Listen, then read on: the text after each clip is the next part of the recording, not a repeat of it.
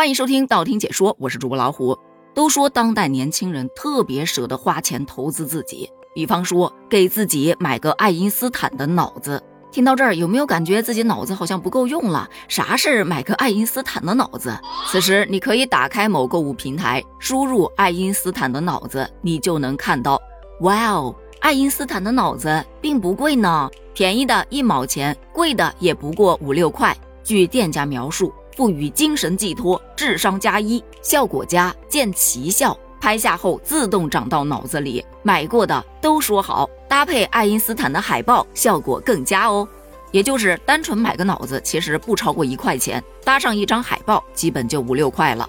别看这个商品匪夷所思，但是一年人家卖出了七万单，不仅仅有即将参加高考的高中生购买。也有来自九八五、二幺幺的高校生，甚至北京大学等名校的学生也有购买记录。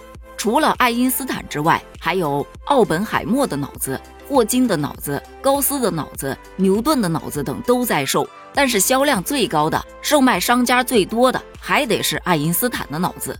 有小伙伴表示：啊，爱因斯坦的大脑不是在国外吗？这小伙的货源是哪儿来的呀？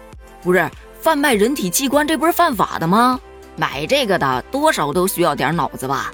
毕竟不需要的他不会买，买了就说明他需要啊！你细品，除了感觉匪夷所思和莫名其妙的人之外，更多的人其实在感叹这个店家怎么这么会赚钱？我更想要这个店家的脑子啊！老实说，我也是这么想的。你想啊，我们总是会感觉赚别人的钱特别难。别人赚我们的钱好像总是那么容易。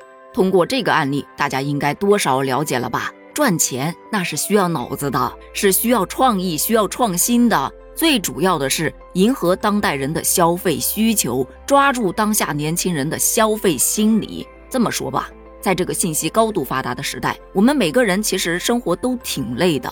过着千篇一律的生活，仿佛一眼都能看到头。这也是为什么总有一些人喜欢一些丑东西，因为它独具特色。为什么那么多人喜欢去求神拜佛，寻求的就是一个心理慰藉？而这款爱因斯坦的脑子，价格低廉，购买成本不高，既有创意，而且很有趣。最重要的是，也能多少给那些希望自己学业更进一步的小伙伴一些心理安慰。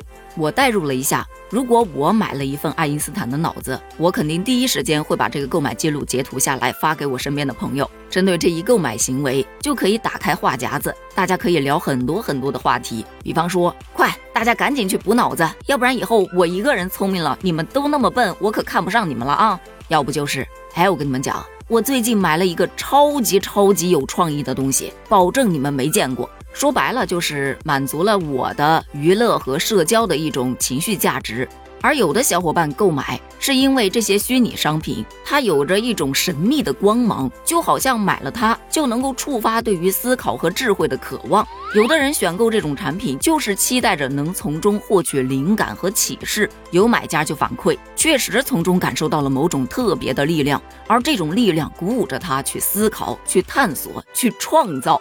而对于为什么会想到去卖爱因斯坦的脑子，这名零零后小伙表示，他们当地是一个电商发展比较成熟的地方，从小他就对电商产生了浓厚的兴趣，上学的时候就选择了主修电商专业，所以也拥有了相关的知识和技能。他从二零一九年开始就上架了自己的第一款虚拟商品，也就是曾经红极一时的孤寡青蛙，获得了一些成功，而那一次的成功也让他更有信心。这一次，他决定推出爱因斯坦的脑子，是因为他清晰的明白，在互联网高度发达的这个时代，人们都渴望有着个性化和独特的商品体验。他就敏锐地抓住了当下年轻人的心理需求，以独特的创意满足了他们的好奇心和求知欲。他的成功不仅仅源于他独特的商品创意，更在于他能够深刻理解顾客。而且还能跟他们产生共鸣，这种创意和共鸣的结合，才是真正的引起众人目光的关键所在。回到咱们刚才那个问题，为什么别人赚我们的钱那么容易？是因为我们的心思都被人家拿捏了。换言之，就是你缺什么，你需要什么，我就生产什么，就卖给你什么。在这个过程中，思考、思维和创意都是无价的财富。只有把这些作为成本投入，你才能赚取更大的收益。这个事件曝光之后，很多小伙伴突发灵感，这看股市如此沉浮，咱要不要也开个店卖点股神的脑子呢？我觉得能赚钱。